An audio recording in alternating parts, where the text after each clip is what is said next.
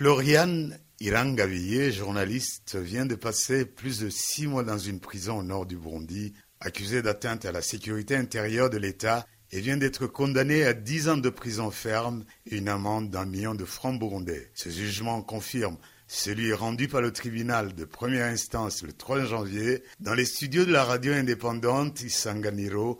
Plusieurs journalistes ont affiché leur désarroi face à cette condamnation.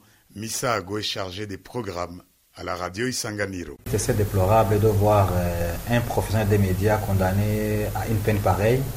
Dix ans de prison, c'est une longue période. Euh, et souvent, l'on entend la même accusation, euh, atteinte à la sécurité intérieure de l'État. Alors, l'on s'imagine comment le pouvoir de Gitega avait lancé un slogan selon lequel jamais sans les médias.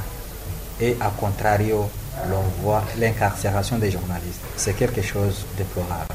Léonce Vitariho est journaliste depuis plus d'une décennie. Il était optimiste quant à la libération de sa consoeur Floriane Irangavie, mais il se demande si ses confrères et consoeurs qui avaient quitté le Burundi et partis se réfugier au Rwanda voisin vont avoir le courage de revenir au pays. Même ceux qui ne sont pas accusés de, de telle ou telle autre chose, de ce qui a eu lieu en, en 2015, est-ce qu'ils peuvent avoir le courage de rentrer? Là, je ne pense pas.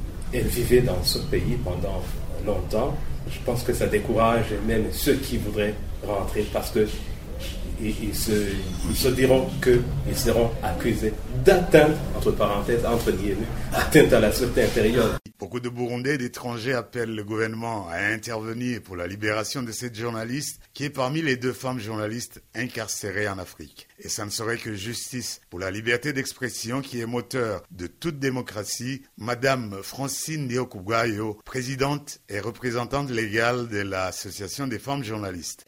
La liberté d'expression, ça devrait être le moteur de tous les droits.